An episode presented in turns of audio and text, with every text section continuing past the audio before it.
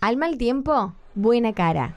Al pan pan y al vino vino. Casa de herrero. Dime con quién andas palo. y te diré El que no quién llora, eres. no mama. El diablo sabe más Dime por lo que viejo alardeas y te que por diré lo que diablo. Más vale pájaro en mano Echa la ley, que echa la Las trampa. 40. No por mucho madrugar se amanece más temprano. Somos palabras, frases, dichos e ideas. Pensamos con todos ellos y los usamos para recortar y entender nuestra realidad. Conocer nuestro ADN lingüístico permite conocernos más. ¿Cuál es la historia de las frases, dichos, palabras y refranes que usamos a cada rato? ¿Esconden sentidos que desconocemos al momento de usarlas para expresarnos? Los invito a este viaje a través de las palabras. Conocerlas es conocernos más a nosotros mismos, porque somos Somos. Somos. Somos palabristas. Ten a tus amigos cerca y a tus enemigos más cerca.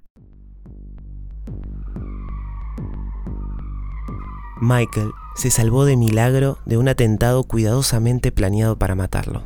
Una balacera contra su casa en el medio de la noche. Sabe que un traidor permitió que esto ocurriera y necesita descubrirlo. Es en ese momento cuando las enseñanzas de su padre resuenan en su cabeza. Bienvenidos al primer capítulo de este podcast en donde contamos qué historias hay detrás de esas frases que usamos a cada rato. Espero que esto sirva para conocer más las herramientas que usamos para expresarnos. Empecemos. Mantengo a mis amigos cerca y a mis enemigos aún más cerca. Ah, voy a ganarme su confianza conforme vaya pasando el tiempo. Y él nunca sabrá que la espada de Damocles pende justo sobre su cabeza. Y luego, un día, cuando menos lo espere. La frase de hoy, la que elegí para esta obertura, es tal vez una frase poco usada. Creo que todos la conocemos o la escuchamos mencionar, pero la verdad es que no está en nuestro catálogo de expresiones frecuentes. Pero entonces, ¿por qué elegirla como la frase inaugural para este podcast? ¿No sería mejor usar una más popular? Sucede que esta frase siempre me llamó poderosamente la atención por romper el sentido común y ser muy contraintuitiva. Todos diríamos que es mejor tener a tus enemigos lo más lejos posible. ¿Para qué tenerlos cerca? Sin embargo, esta expresión se resiste a ser olvidada porque condensa múltiples sentidos que la mantienen a flote a lo largo del tiempo. Vamos a arrancar este viaje escuchando lo que significa para diferentes personas.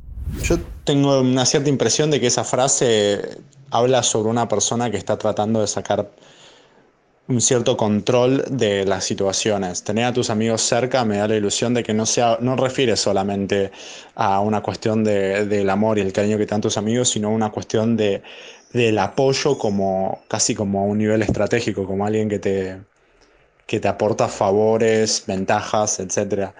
Y si vos ya sos una persona que piensa bajo esos términos, a tus enemigos los querés tener más cerca porque tenés que tener cuidado de las cosas que te puedan hacer a vos, que te perjudiquen, y tenés que incluirlos y tener, tenerlos muy presente en tu estrategia para lo que sea que sea tu objetivo. Mi impresión es que esa frase va a una persona que planifica mucho las cosas y está tratando de mantener todo bajo control. Tener a tus amigos cerca y a tus enemigos más cerca, creo que es una frase dirigida a alguien que se apiola, digamos, en en vez de pelearte con tu jefe o con la vieja del barrio o esa persona que no te cae muy bien, pero sí o sí la tenés que ver muy seguido, mejor es tenerlo cerca, tenerlo amigo. Como que no significa que eh, vas a ser el amigo de tu jefe o el amigo de esta vieja, pero lo tratas bien, le, lo tenés como más cerquita en ese sentido, ¿viste? Porque si te va a querer cagar, lo podés ver venir. Para mí va por ahí. No es frecuente que alguien se ponga a explicar frases, dichos o refranes. Pero cuando escuchamos sus puntos de vista, nos damos cuenta que cada uno tiene matices sobre qué entiende de ellas. Algo que pasa siempre, pero que frecuentemente olvidamos. Bueno, vayamos a la historia de la frase. ¿Quién la dijo por primera vez? ¿En qué contexto la dijo? Sabemos que el origen de una frase no congela su significado y somos los hablantes quienes hacemos uso y modificaciones que sirvan para comunicarnos. Pero el origen tiene algo de la esencia que convoca e intriga. Estuve investigando y me topé con algunas sorpresas. Si uno busca en internet, va a encontrar miles de referencias a los supuestos autores de esta frase. Es interesante ver que algunos le atribuyen su creación a genios como Maquiavelo, el autor del Príncipe, o Sun Tzu, el autor del arte de la guerra. Suponer que dichos personajes son los autores sin chequearlo es un error común. Escuchamos una frase con potencia y se la atribuimos a alguien que tiene una autoridad incuestionable en estos temas y listo. Pero, como dije antes, no hay ningún registro que nos asegure que estos sabios o ninguna otra persona del pasado hayan dicho esta frase. Como la cosa no va por ahí, volvamos a nuestra historia del principio, la de Michael. Michael sufrió un atentado en su casa. Está seguro que el autor intelectual es su rival comercial Jaime Roth. Pero también sabe que hay un traidor en su círculo de confianza. De otra forma, el atentado hubiese sido imposible. Debe descubrir quién es antes de cobrarse venganza. Y decide hacer las paces con todos sus rivales. Quiere que bajen la guardia y crean que está asustado por el atentado. Así planea descubrir al traidor. Cuando su único socio de confianza le pregunta por qué va a hacer esa locura, Michael contesta. Mi padre me enseñó muchas cosas aquí, en esta habitación. Él me enseñó, ten cerca a tus amigos, pero más a tus enemigos.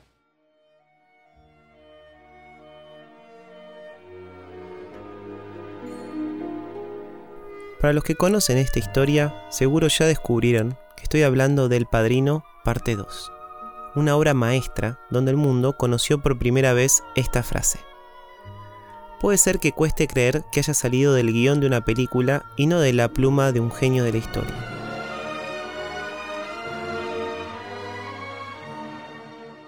La verdad es que las películas son parte de nuestra cultura y moldean nuestra moral y forma de ver el mundo no siempre los orígenes de las grandes cosas son tan solemnes. Creo que es importante ir más allá de esta historia de gángsters y mafiosos para entender que esta frase tiene una potencia que excede su origen.